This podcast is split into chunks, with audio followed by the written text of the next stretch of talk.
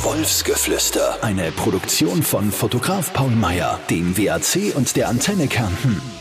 Ja, servus, lieber Zuhörer. Da ist wieder der Meier Paul, der Teamfotograf von Wolfsberg AC und heute habe ich einen von den wichtigsten Personen von unserem Verein vor dem Mikrofon.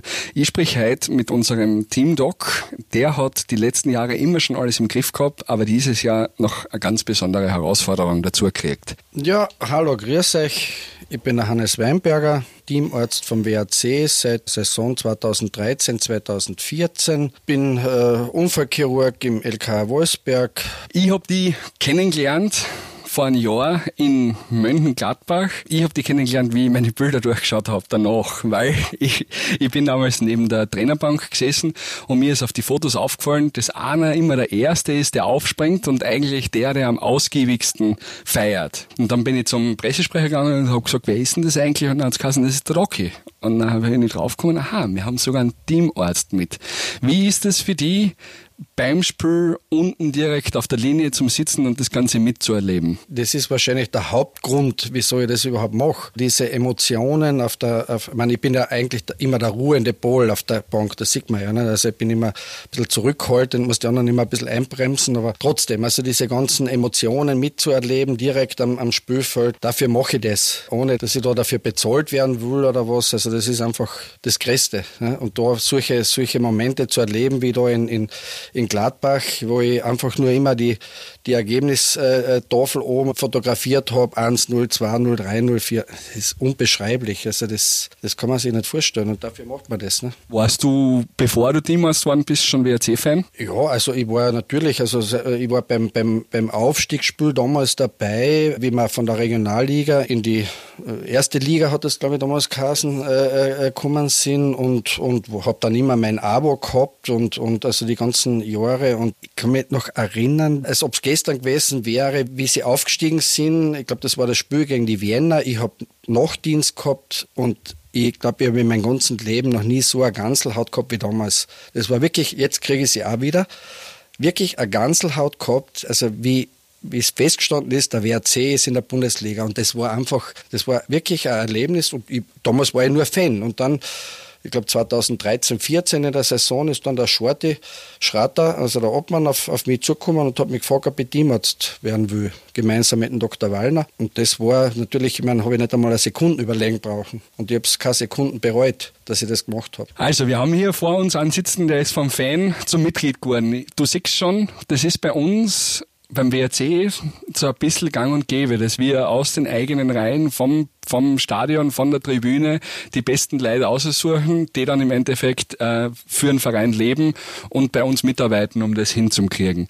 Aber Doki, erzähl mir mal genau, was ist eigentlich deine Aufgabe und auf was musst du als schauen als Teamarzt? Naja, also ich, ich weiß noch ganz genau, wie wir damals das erste Mal in die Kabine gekommen sind. Äh, äh der Kübauer war der Trainer. Das Hauptding war eigentlich, also was, was wir uns gedacht haben, dass wir also, äh, weiß ich nicht, äh, also managen, wie das Ganze, wie, wie, wie wir die, die Untersuchungen und so machen. Das heißt, wenn, wenn sich heute ein Spieler vom, von, von BRC verletzt, begleitest du denn im Endeffekt äh, von Verletzungs äh, auf dem Spielfeld bis er zum richtigen Ort, zur richtigen Operation, zur richtigen Behandlung kommt, kümmerst du dich drum. Und dein Kollege. Was gehört aber zum Tagesgeschäft? Wenn du jetzt mit außerfährst, wenn du beim Heimspiel, du musst bei jedem Heimspiel vor Ort sein, oder? Was passiert da genau für dich? Naja, beim Heimspiel ist es, ist es verpflichtend, dass ein, ein, Arzt auf der Bank sitzt, weil ja die kleineren Vereine, äh, wenn sie auswärts fahren, ja kein, kein Teamarzt mit haben. Das heißt also, grundsätzlich muss man dann auch das, das Auswärtsteam äh, ein bisschen mitbetreuen, wenn vor allem wenn also schwere Verletzungen passieren oder insbesondere Kopfverletzungen dann muss man halt auch einmal die, die Auswärtsmannschaft äh, mitversorgen. Geht bis hin, dass man so kleinere Wunden oder was näht oder Dack hat, haben wir alles schon, schon äh, miterlebt. Und natürlich in erster Linie halt für, für unsere eigene Mannschaft. Also, dass man da, da halt da ist und wenn, wenn irgendwas Gröberes passiert, dass man dass man halt vor Ort ist. Ja. Jetzt schalte mal kurz die Jahrzahl auf ein Jahr zurück, im Dezember 2019. Wir sitzen in Rom, du sitzt auf der Trainerbank im Spiel gegen AS Roma im Stadio Olimpico und in der vierten Minute wird der Kofi unser Torhüter über den Haufen rennt. Der Erste, der aufs Platz läuft, wenn der Schiri pfeift und herzagt, das bist du und der Sascha, unser Masseur. Was sind deine Gedanken, was sind deine Schritte, die du durchgehst, sobald du zum Kaffee kommst? Naja, das war eben dieser ganz spezielle Fall, also äh, Kopfverletzung. Das ist immer das, wo die UEFA am sensibelsten reagiert. Ja, also sobald jemand am, am, am Kopf verletzt wird von den Spielern, darf nur mehr der Teamarzt entscheiden, kann er jetzt weiterspielen oder nicht. Diese äh, Verantwortung wälzt quasi der Schiedsrichter auf den Teamarzt ab. Und das, deswegen muss also auch bei allen Euroleague-Spielen ein, ein Arzt anwesend sein. Und das muss man halt entscheiden. Ja, also zum Glück war immer, immer so, also die, die Entscheidung bis jetzt immer relativ einfach, ja, aber es kann manchmal natürlich auch relativ äh, ja, an der Grenze sein, sage ich mal. Du sitzt ja im Endeffekt direkt neben dem Trainer. Jetzt ist der WRC vielleicht in der 90. oder 91. Minuten 1-0 fuhren. Das Ergebnis muss unbedingt gehalten werden und wir versuchen vielleicht ein bisschen so äh, die Zeit gut zu machen. Kann es da einmal sein, dass du in Einsatz gehst, um ein bisschen, wie sagt man, äh, Zeit zu gewinnen? Sowas würde ich mir nie trauen. Also das, da habe ich viel zu viel Respekt vor die Schiedsrichter. Vor dem Spiel. Wir sind in der Lavantal Arena über der Choralm ziehen Wolken auf. Ich habe gehört, du hast eine besondere Gabe dafür, das Wetter im Laufental einzuschätzen. Gibt es da eine Geschichte dazu? Ja, na sicher. Nachdem ich natürlich seit meiner Geburt Laufentaler bin, kenne ich die Wetterverhältnisse in- und auswendig, das ist klar. Ne? Und wenn Sie mich fragen, wie, wie wird's Wetter während dem Spiel und so, dann kann ich da natürlich meistens ziemlich exakt Auskunft geben. Das heißt, du, du fungierst da ein bisschen als, als Wetterfrosch für, für den WRC. Geht das auch mal in die Hosen? Wenn ich scharf nachdenke, ich glaube, einmal habe ich mir ein bisschen verschätzt. Also irgendwie ist es dann doch abgebrochen worden oder so. Und, und ich habe gemeint, es wird nichts mehr kommen. Aber naja, mein einmal darf man sich ja irren. Ne? Das ist die alte Wetterweisheit ist bei uns im Laufental, von der Korm kommt nichts runter. Also da, über die Lavand geht nichts drüber, sagen wir mal so, kein Wetter. Also alles, was auf der Korm ist, das ist weg. Und das war einmal in meinem ja, mittlerweile 60-jährigen Leben, ist einfach doch einmal von der Korm einmal das Wetter runtergekommen, blöderweise. Das war ein absolutes Wetterphänomen, glaube ich. Würdest du sagen, dass das Wohl, die Gesundheit von deinen Spielern ist dein wichtigstes Ziel jede Woche, oder? Naja, ich mein, die Jungs sind natürlich die sind unser, unser Kapital und die sind wir einfach, die sind so wie meine Buben halt. Ne? Also das ist, und dann natürlich äh, kümmere ich mich drum und ich glaube, das wissen sie auch alle. Also wenn irgendwo was ist, wenn sie was brauchen, abklärungsmäßig irgendwie. Also da glaube ich, sind wir sicherlich äh, in, in Österreich, sage ich mal, so einigermaßen die schnellsten. Wir sind dieses Jahr zu Gast in der Europa League-Saison 2020, 2021 und es wäre nicht diese Europa League-Saison, wenn wir zwar nicht über das Thema Corona reden würden. Was hat sich von deinem Job von letztem Jahr auf heuer auf einmal verändert? Ja, ja, gut, Corona war natürlich äh, ein absoluter Spielverderber in der, in der Saison. Und das erste, sage ich mal, Dreivierteljahr haben wir ja relativ unbeschadet äh, zurückgelegt und, und bis, bis dieses Spiel war gegen, gegen äh, Zagreb, wo uns dann die Keule voll erwischt hat. Dann war natürlich, ja, da war einmal so richtig Feuer am Dach, also wie die ersten Achte dann aufgeschlagen sind und dann in, in Zagreb dann gleich noch einmal 18. Ja, dann, dann sage ich mal, da hat meine Tochter immer noch gefragt, Papa, hast du Stress? Und ich habe gesagt, naja, nicht ganz zu verneinen. Du bist ja nicht nur zuständig dafür, das Ganze zu überwachen und das Ganze einzuhalten, sondern du bist ja auch zuständig dafür, teilweise die Corona-Tests abzunehmen. Du schickst die dann zum Hygienikum und das wird dann ausgewertet und so weiter und du bist dann auch der, der die Ergebnisse kriegt. Wie nervös warst du in einem Juli, in einem August oder in einem September, äh, bevor du die Ergebnisse gekriegt hast? Naja, das, also am Anfang war natürlich jedes Mal, ja, was wird werden, was wird werden und, und dann von einem Test zum anderen immer alle negativ, alle negativ. Dann hat man irgendwie so ein bisschen, ja, die, die, die Angst verloren. Über den Sommer war sowieso die Zahlen komplett rückläufig. Also das hat sich, sage ich mal, immer ein bisschen mehr, mehr entspannt, die Situation. Und dann ist natürlich, ja, das kann ich mich noch genau erinnern, wie das dann losgegangen ist. Also wie, wie, wie die Meldung gekommen ist, dass, dass also äh, zuerst waren es vier, dann waren es fünf, dann waren es sieben und am Schluss waren es acht, die positiv sind.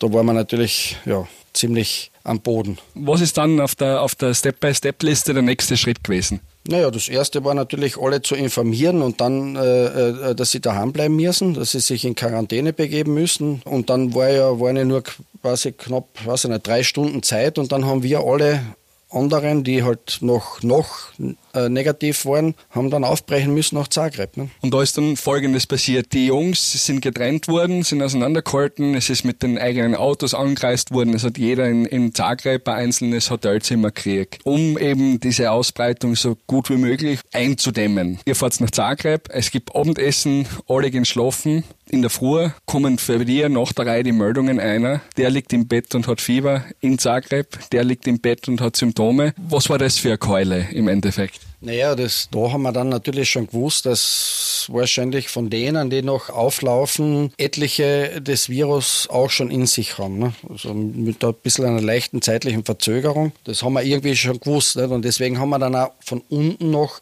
das organisiert in der Früh, dass die, was, was also am Spieltag erst runtergefahren sind, die Delegation, dass die gleich einmal die ganzen Tests mitbringen für alle und dass wir dann unten natürlich noch einmal alle abstreichen. Und das haben wir nach dem Spiel gemacht und ja, und dann haben wir es selbst mit draufgenommen, ins, ins Hygienikum geführt und am Abend haben wir dann eh schon die nächste Keule gekriegt. Ne? Was hättest du dir erwartet ähm, als Testergebnis? Hast du dir fünf erwartet, die noch positiv sind oder zehn oder was war so dein Tipp? Naja, ich hätte mir so eine Verdoppelung hätte ich mir gedacht, also dass wir dann statt 8 dann halt vielleicht 16 haben, aber dann sind es eben 18 geworden, die noch dazugekommen sind. Sprich, wir haben im Endeffekt dann schon 26 gehabt. Ne? Alle sind heimgefahren, das Spiel ist verloren gewesen. Ich sehe gerade das Foto vor mir, wie du in voller Montur und in Uniform nach jedem Einzelnen abgestrichen hast.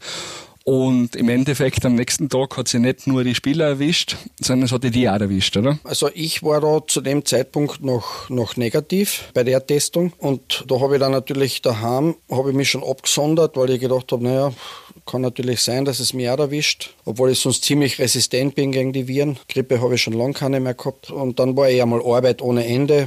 Da, also am ersten Tag habe ich, glaube ich, 105 Telefonate geführt. Die WhatsApp kann ich gar nicht zahlen, was ich da schreiben haben müssen und, und diverse E-Mails, äh, Behördentelefonate mit dem Labor und so. Also das, das war, weiß nicht, stundenlang. Ich glaube, sechs Stunden habe ich da einmal nur die gröbsten Sachen organisiert und, und dass die einmal gewusst haben, was da los ist, nicht? dass wir einen, einen riesen Cluster haben im Verein. Ich habe die auch beobachtet und ich habe die Vollgas geben gesehen, dass das äh, in Zagreb alles läuft und mir ist vorkommen, in den 24 Stunden in Zagreb bist du optisch so um fünf bis sechs Jahre gealtert. Mittlerweile hast du die wieder erfangen, aber es ist schon eine, eine, eine Drucksituation oder eine Extremsituation, oder, für die? Sicher war es eine äh, äh, Extremsituationen. Ich meine, das, die Sorge, ich meine, du weißt ja nie, nicht? Ich meine, wie geht das aus? Ich meine, man hört ja immer wieder von, von schweren Fällen und also das, was uns passiert ist, war ja im Nachhinein jetzt gesehen, muss man sagen, Gott sei Dank hat es ja keine schweren Verläufe gegeben. Es waren ein paar, die ein bisschen äh, stärkere Grippesymptome gehabt haben, aber im Großen und Ganzen sind wir da ja von den, von den Dingen her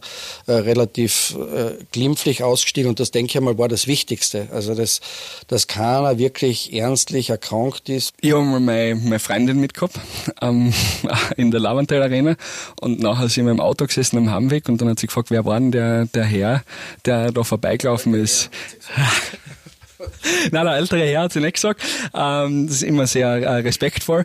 Und dann sage ich, das war unser Teamarzt. Wieso? Und dann sagt sie, der hat so geile Schuhe angehabt. Ich kann mich nicht genau erinnern, aber ich glaube, es waren einfach ganz bunte Sneaker, mit denen du und um laufst. Kann das, kann das sein? Ja, ja, gut. Das, also, ich habe irgendwie, von, weiß nicht, von wem ich das habe, so ein bisschen ein Schuhdick, das stimmt. Also, Schuhe habe ich mehr wie meine Frau und das sagt schon einiges. Das haltet sie mir immer wieder vor und ja, ich habe ganz gern so ein bisschen so buntere Sneaker und, und ich glaube, vorige Woche haben wir wieder zwei Paar bestellt. Allen Protesten gegen, äh, gegenüber meiner Frau, aber das, da setze ich mich immer durch. Das brauche ich einfach.